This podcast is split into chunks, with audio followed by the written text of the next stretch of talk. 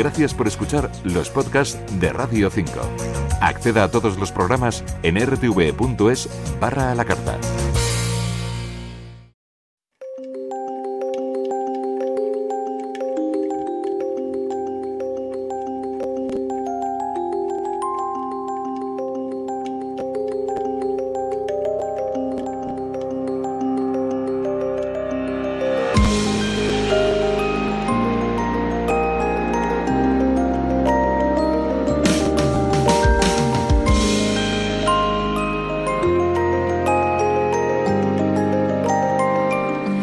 Cambios de estaciones inyectan en muchos de nosotros unas ganas enormes de vivir a lo grande, en espacios abiertos, en soledad o con gente dinámica. Y por eso hoy acudimos a la antesala de un encuentro rural que va a tener lugar en la montaña palentina Naturcil.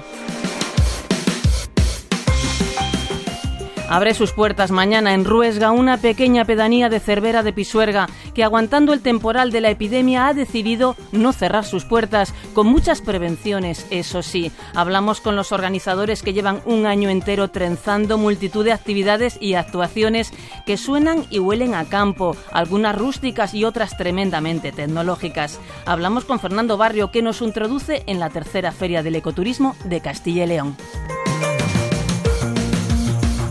Y allí llegará también nuestro Joaquín Araujo, cargado de metáforas contra la prisa y recordando que hace 40 años, cuando era muy muy jovencito, se subió a un monte a contar pájaros, no por entretenimiento, sino en una de las primeras acciones de ciencia ciudadana en la naturaleza de este país.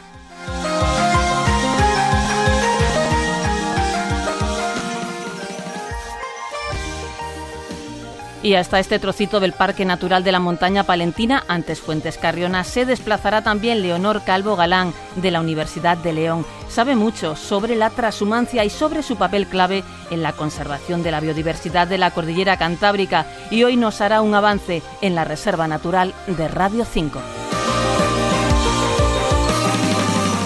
Un gran abrazo otoñal a todos los reservistas en la selección musical Víctor Úbeda. En este micrófono nos habla Josefina Maestre.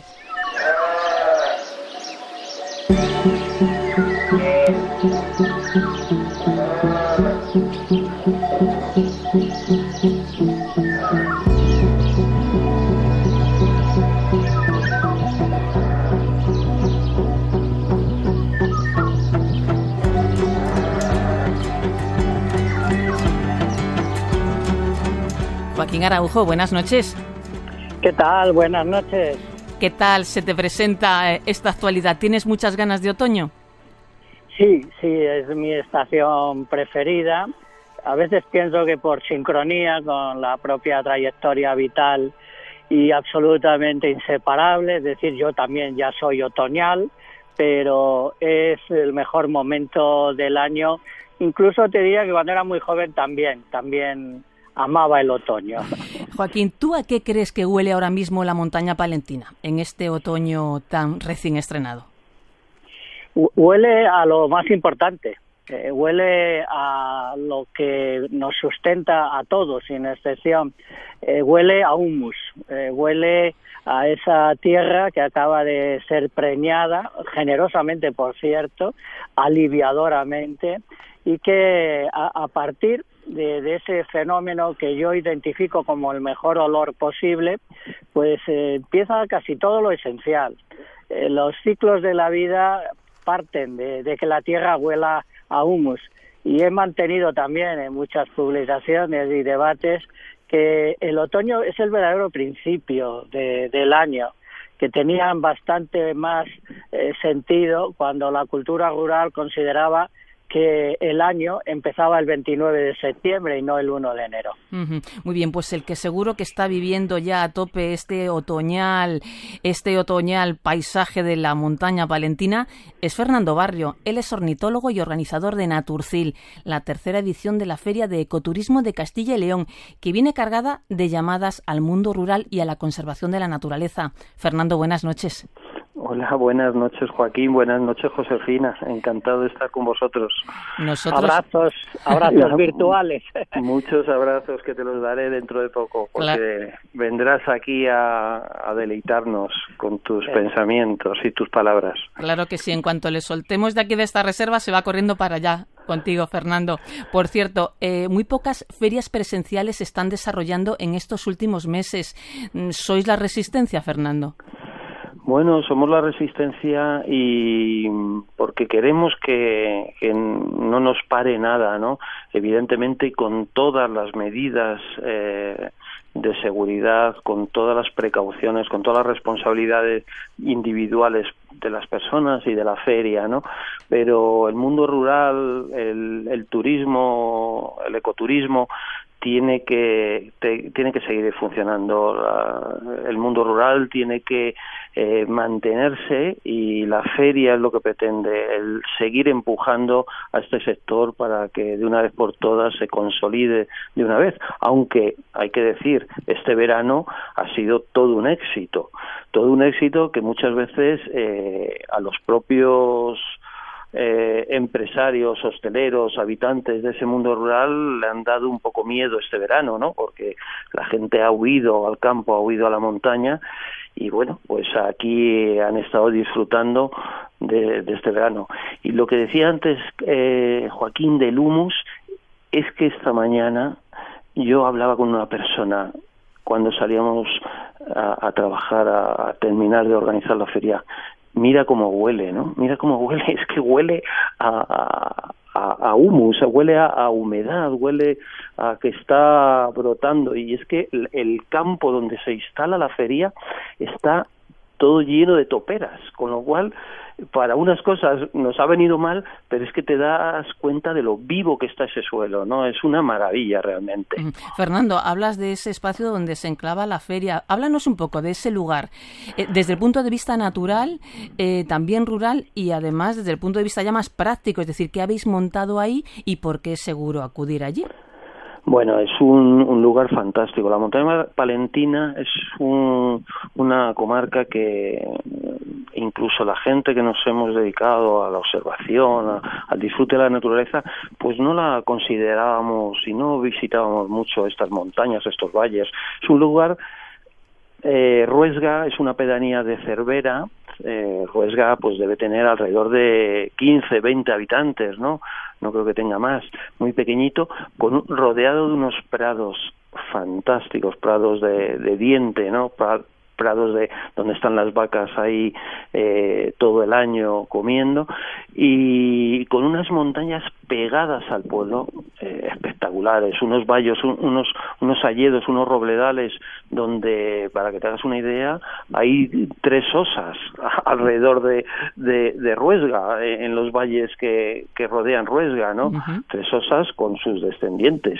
Y, y por supuesto hay manadas de lobos de rebecos eh, una buitrera que se ve desde la feria, es un lugar fantástico. Y la montaña palentina, aparte de toda esa naturaleza que nos, nos brinda, pues tenemos un arte románico que para las personas que le gusten, pues es inagotable. 120 o 130 ermitas, iglesias eh, románicas de un valor eh, impresionante, impresionante. Y Fernando, habéis montado, bueno, tres días eh, repletos de actividades y de, bueno, hay unas carpas, creemos que hay unas carpas donde se van a realizar, bueno, hay expositores que van a mostrar allí, bueno, pues, pues una serie de, de, de, ofertas de ecoturismo y también de productos y también tenéis talleres y actividades.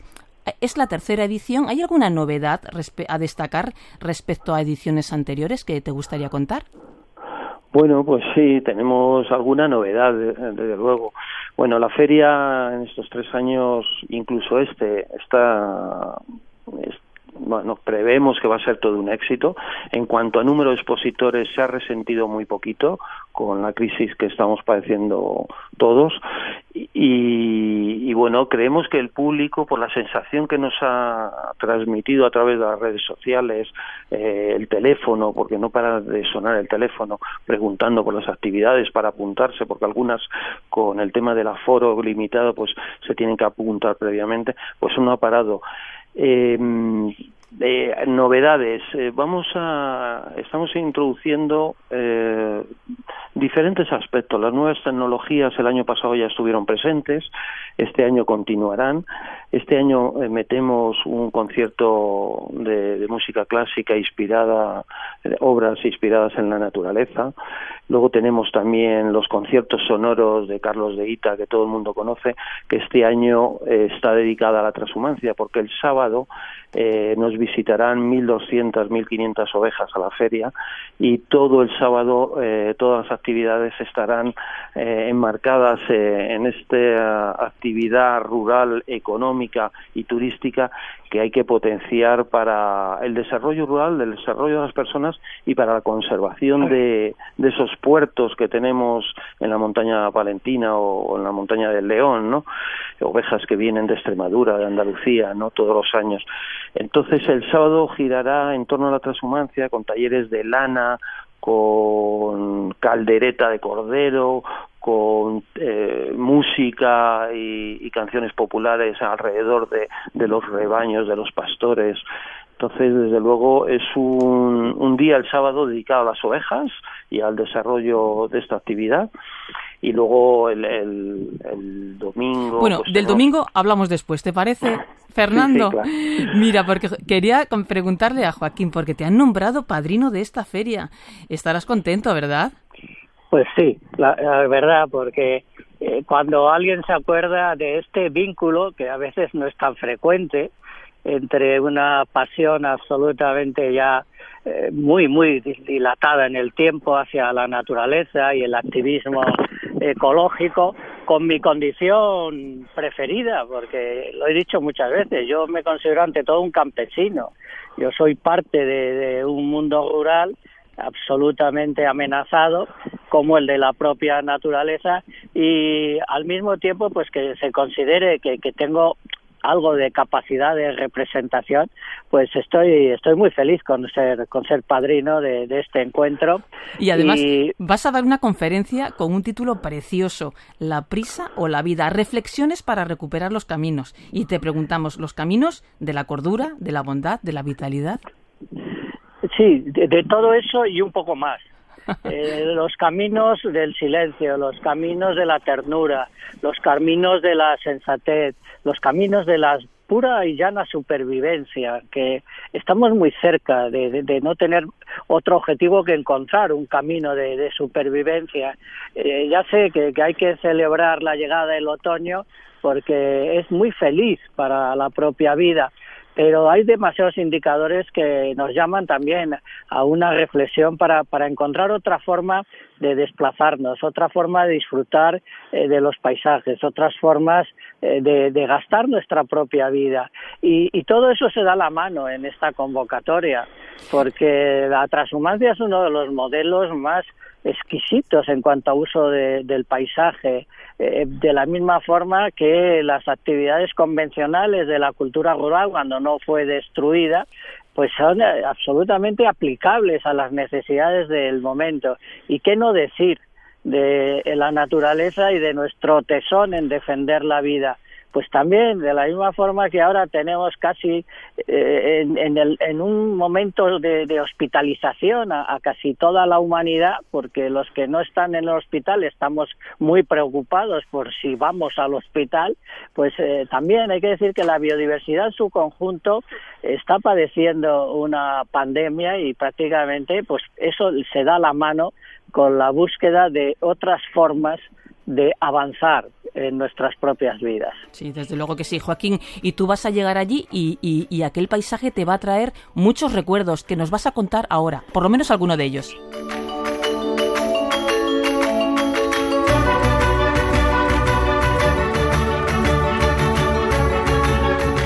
Porque tú hace ya unas cuantas décadas llegaste allí súper jovencito, con un gran maestro, el gran maestro de la ornitología de este país, que es el profesor Francisco Bernis, y te subiste con él a un, a un pico que allí es mítico. Cuéntanos un poquito qué pasó allí. Bueno, sobre todo el que cuando uno está comenzando en una forma de vivir y en una pasión, tanto desde el punto de vista de el conocimiento como de la vivencia personal, pues el tener la oportunidad, como yo tuve, de recorrer algunos de los paisajes más intensamente vivos de esta península de la mano de Francisco Bernis, aprendiendo a identificar las aves. Eh, fue la primera persona que, que puso en mis oídos la sonoridad de los cantos de las aves y yo aprendí a distinguir las especies más comunes sin discos, sin ninguna tecnología, solo porque Bernis me iba diciendo, mira, eso que canta ahí está la especie. Pero tuvimos la, la oportunidad, eh, para mí absolutamente inolvidable, de subir al Curavacas, ¿no? que es uno, vamos, una de las tres grandes cumbres de, del conjunto de, Fuentes Carrionas, de la montaña palentina. Y bueno, eh, por una parte, eh, dos pequeñas anécdotas. Eh, Bernis tenía algo así como 34, 35 años más que yo y costaba seguirle. y, era, era, era un hombre puto austero, un apasionado, era era un hombre físicamente muy muy fuerte, pero sobre todo era el gran sabio de, las aves de este país. Es imposible hablar del ecologismo, de la ciencia, de, la vida, sin acordarse de Bernis. Claro que sí, y Fernando Barrio también tuvo una conexión muy importante con él cuando empezabas en la ornitología, ¿verdad, Fernando? Por supuesto, tuve el honor y, bueno, recuerdos mm, entrañables con él en, en, la facultad, en la novena planta de la Facultad de Biología de la Complutense y muchas conversaciones con él y mucha envidia y muchos oídos abiertos porque todo era alucinante, lo que contaba era todo aprendizaje. Era una persona impresionante, impresionante. Joaquín, tú allí con él, con Bernis, aprendiste a censar, aprendiste a hacer un seguimiento de aves y, claro, te has dado cuenta ahora de, de, cómo se hacía entonces y cómo han cambiado las cosas, ¿no? Cómo la tecnología ha cambiado, pues, esta técnica.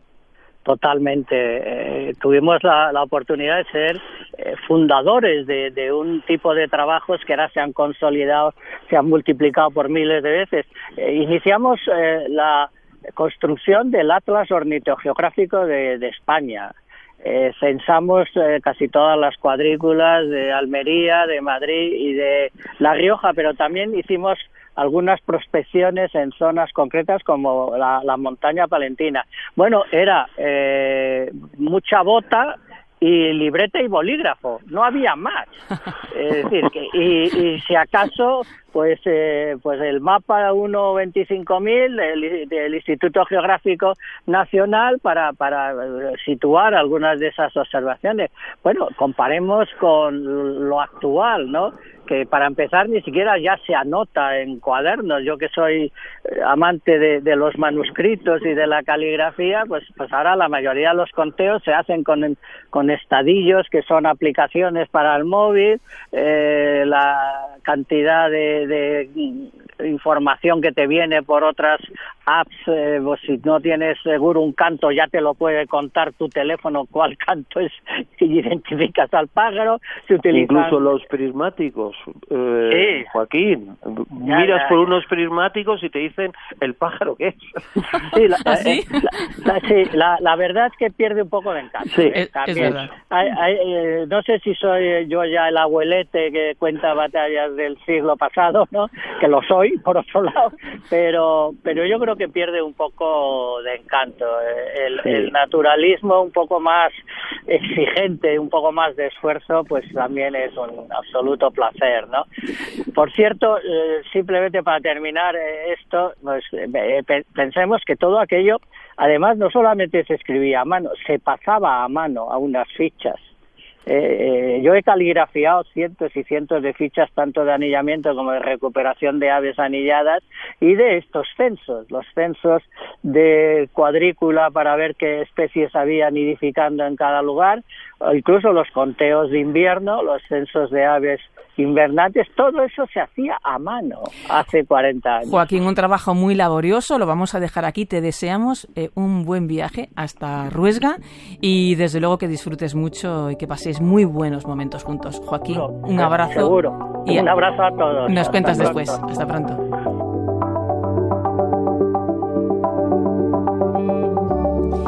Hablábamos de la transhumancia, la transhumancia como eje central en esta feria y por ello participará Leonor Calvo Galán de la Universidad de León, que nos acompaña en nuestra reserva. Leonor, buenas noches. Hola, buenas noches. Muchas gracias por estar con nosotros para hablar de, podemos decir, un fenómeno, ¿no? una actividad que se desarrolló durante muchos años, pero la cosa cambió ¿no? desde, el, desde el pasado siglo. ¿Cómo se encuentra ahora mismo la actividad de la transhumancia? ¿Qué declive tiene? Pues fíjate, en este momento eh, sigue en este proceso de, disminuir, dado que es, un, es una actividad tradicional que requiere muchísimo esfuerzo, por así decirlo. Vamos a pensar que son pastores que tienen que venir desde la zona sur de España hacia la parte norte, la parte, en este caso, de la cordillera cantábrica, y pasar un montón de meses alejados, en muchos casos, de sus familias y en condiciones que a veces no, no serían las idóneas. Mm, tú trabajas junto con un equipo de la Universidad de León estudiando, sobre todo en la cordillera cantábrica, la transhumancia. Decís que es algo muy importante para mantener la biodiversidad. ¿Cómo es esa conexión entre el paso del ganado y la biodiversidad? Eh, fíjate, efectivamente, el grupo de ecología aplicada y teledetección del cual dirijo, llevamos trabajando en la cordillera cantábrica bastante tiempo y llevamos viendo la biodiversidad que tiene. Eh, hay que contar, en primer lugar, que la cordillera cantábrica es uno de los puntos calientes de biodiversidad en España. Simplemente a modo de dato, en plantas, eh, solo en la parte de Castilla y León tenemos más de 2.900 especies. Esto es una gran, gran diversidad. Esta gran cantidad de especies, junto con un paisaje con una, eh, muchos mosaicos diferentes que vienen asociados a la, a la transhumancia y al uso tradicional. Esa es la importancia de la transhumancia. La transhumancia ha permitido que en la cordillera cantábrica tengamos una gran cantidad de diversidad de paisajes aparte de las especies debido a esas actuaciones que no solo es el pastoreo, sino que muchas veces conllevaba el pastoreo, bien fuera desbroces o bien fueran pequeñas quemas, todo esto lo que da es un mosaico y siempre que tengamos mosaico tenemos heterogeneidad y siempre que tengamos heterogeneidad tenemos diversidad y biodiversidad. Y esto está relacionado también, porque vosotros lo estáis estudiando también, está relacionado con los incendios forestales, porque cuando hay una heterogeneidad parece que hay menos severidad cuando se produce un, un incendio, un incendio forestal. ¿Qué conclusiones son las que sacáis vosotros con este estudio? Mira, lo que estamos haciendo es viendo, y eso ya lo llevamos mm, eh, observando desde hace una serie de años, mira, los incendios forestales uno de los graves problemas que tienen es el impacto que causan los ecosistemas, ¿de acuerdo? Porque la mayor parte de los ecosistemas que nos rodean están adaptados a ellos. Históricamente ha habido incendios. Pero el problema está en la severidad que tienen, el grado de daño que producen. Y ese grado de daño se está viendo que cada vez es mayor. ¿Qué ocurre? Que si tenemos sistemas que sean, vamos a decir, muy homogéneos, es decir, con mucha mm, cantidad de combustible y muy homogéneos, la severidad siempre es muy alta. Sin embargo, hemos comprobado que en sistemas heterogéneos, donde yo tengo, vamos a mm, decir, una zona de pasto, al lado una zona de matorral, un bosque, otra zona de pasto, eso es la heterogeneidad que marca una disminución en la severidad de los incendios. No quiere decir que vayamos a disminuir el número de incendios, porque para eso tendríamos que actuar sobre eh, las personas, la forma de concebir las personas, el medio y, y su forma de meter incendio en los paisajes. Pero sí disminuir lo que estamos buscando ahora es disminuir la severidad, el grado de daño que producen los ecosistemas. Y eso está asociado a esta heterogeneidad que a su vez viene definida por el uso tradicional, como por ejemplo por la transhumancia. Muy bien, pues Leonor Calvo Galán, muchas gracias por hacernos este, este anticipo de lo que vas a contar allí en Ruesga, porque se va a tratar mucho eh, todos estos aspectos vinculados a la transhumancia y tú vas a poder aportar estas líneas de investigación que estáis desarrollando en la universidad. Un abrazo y que vaya muy bien. Un abrazo fuerte y os esperamos allí. Un saludo. gracias.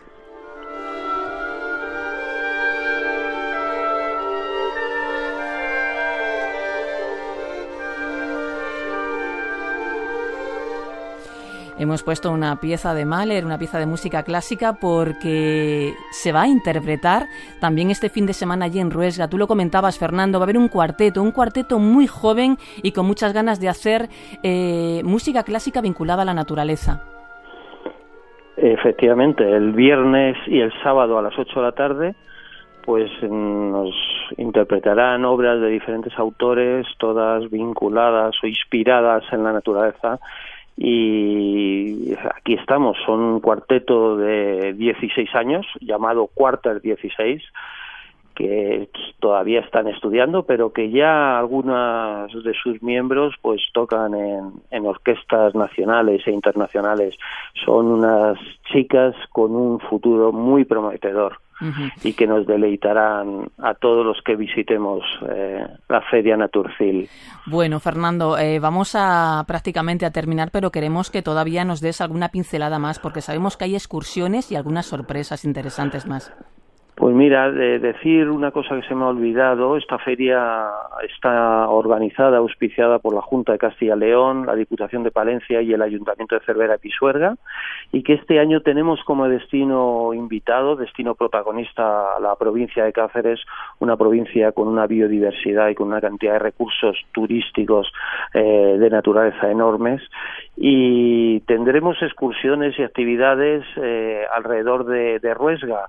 Una de ellas una de las que siempre tienen éxito es ir a, ver la berrea. Ir a verla, porque oírla desde el recinto ferial estamos rodeados de, ciervos que se oyen entre el bosque y que es realmente una, una gozada estar allí mm, degustando esos quesos tradicionales o ese aceite de oliva de Extremadura que, nos visitarán, o los vinos ecológicos, o los embutidos de la montaña valentina, y, a la vez estar escuchando a los ciervos en su época de más ajetreo. Pues aquí lo dejamos, ya nos has dado la envidia máxima, Fernando. Os deseamos una buena feria, que vaya todo muy bien, y nos volvemos a hablar seguramente el año próximo. Un abrazo fuerte. Un abrazo a todos. Reservistas, lo dejamos aquí, ya sabéis, hasta la próxima semana. I'm not just a boy, I'm a man. I'm not just a man, I'm a god. I'm not just a god, I'm a maker.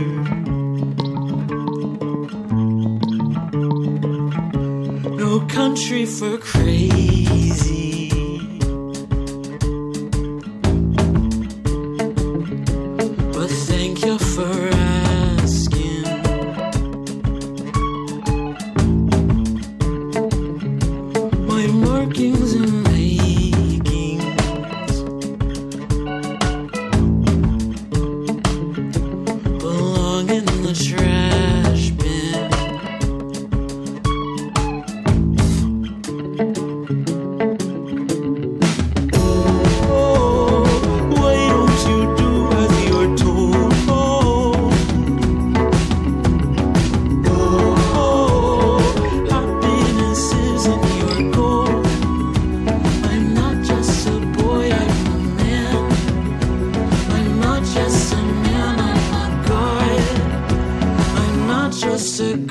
Oh.